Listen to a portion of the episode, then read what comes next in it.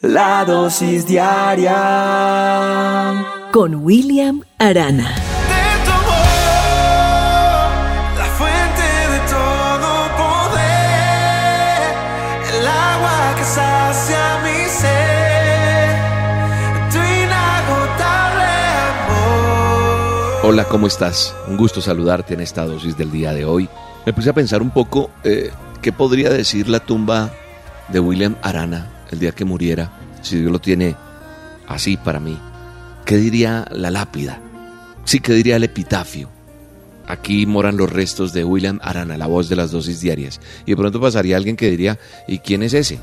Ese, ese, ese nombre de a quién pertenece, de quién es. pero, pero sí, ¿qué diría tu epitafio? ¿Qué diría en tu propia lápida? Aquí moran los restos de quién? De María, de Pedro, de Fernando, ¿de quién? Ahora, no te impresiones, porque, "Ah, William, ¿cómo me va a hablar de la muerte? Hay gente que no le gusta que le hablen de la muerte, pero es algo que todos nacemos, todos morimos. Debería ser tan normal el nacer como el morir. Pero nadie diría, aquí están los restos de una persona que rió mucho, que lloró. ¿Por qué digo esto? Porque muchas veces no comprendemos situaciones, como dice la palabra de Dios en Deuteronomio 32, 29, dice, ojalá fueran sabios que comprendieran esto y se dieran cuenta del fin que les espera.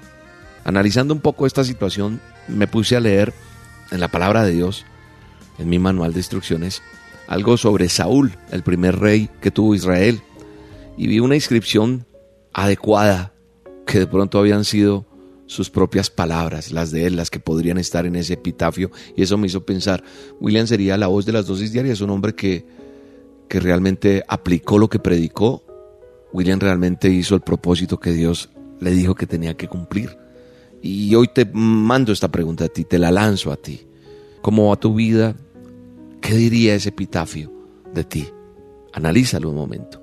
De Saúl, como te digo, este rey de Israel, hay una inscripción que de pronto él mismo en sus propias palabras dijo, y eso está en 1 de Samuel 26, 21, yo he hecho neciamente y he errado en gran manera. Otras versiones dicen, yo he pecado, he errado.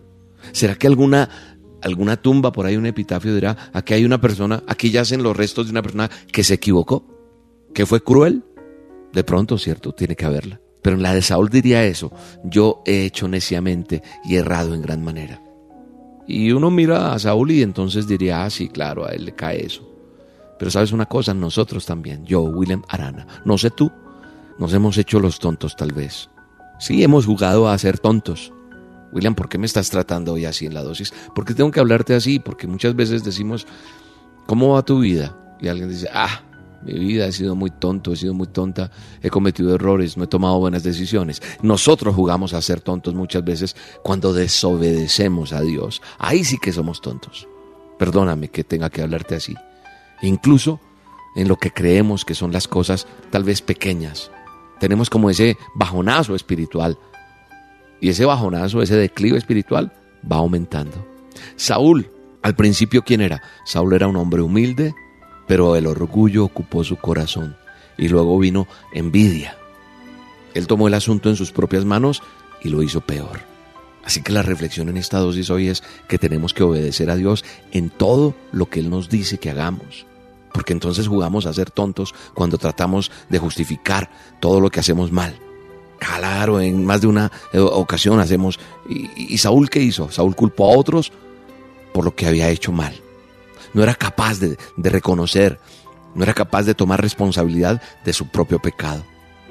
Y entonces nosotros también somos muy tonticos cuando nos olvidamos de que la forma en que terminemos significa más de que cómo empezamos. Un buen comienzo no garantiza un buen final, ¿sabe? Los finales felices van a ser el resultado de buenas decisiones. O sea que, si estás respirando, si me estás escuchando, tienes opción de que tu final sea el mejor. Tal vez tu comienzo no fue el mejor. O tal vez tu comienzo fue el mejor, pero estás mal en este momento. Pero si tu comienzo no fue el mejor, hay algo importante. El final puede ser mejor. Ese buen final, ese buen final que espero sea para ti. Que la gente diga, ah, esta persona no era el mejor, pero conoció de Dios. Esta persona, cómo ha cambiado desde que empezó a escuchar las dosis, cómo ha aplicado eso en su vida, que no, no, se lo digamos a los demás, sino que respiremos eso porque nos volvimos así. Yo me encuentro con mucha gente donde quiera que voy, me encuentro con personas en la calle y la gente me dice, William, gracias, deme un abrazo, el abrazo que usted me prometió y se lo voy dando. En los eventos públicos es muy difícil, pero cuando voy por la calle, en un bus, en el avión, en donde esté comiendo, en un restaurante, nos abrazamos con las personas y siempre me dicen, William, mi vida cómo ha cambiado. Y yo le doy gracias a Dios por eso, porque entonces eso está garantizando que vas a tener un buen final. Padre, gracias por esta dosis. Gracias por bendecirnos, gracias por acompañarnos, gracias por exhortarnos a través de tu palabra. Que nosotros tengamos el mejor epitafio, pero escrito por ti de lo que has hecho en nosotros. En el nombre de Jesús. Bendigo tu vida, bendigo tu familia, bendigo tu casa, bendigo tu empresa. En el nombre poderoso de Jesús. Dios les bendiga. He peleado mi batalla, he vencido a los gigantes. Hoy prosigo hacia la meta, con mi jefe por delante.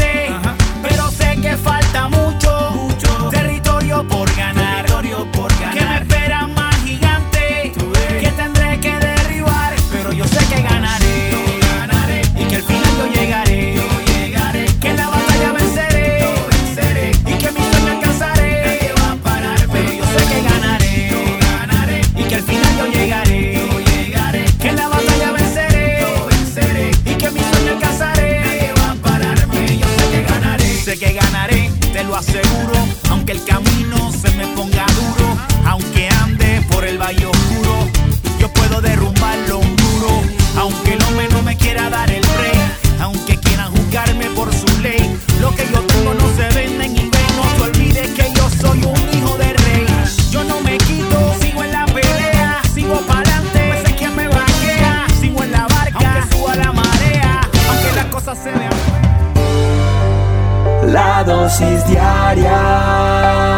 con William Arana.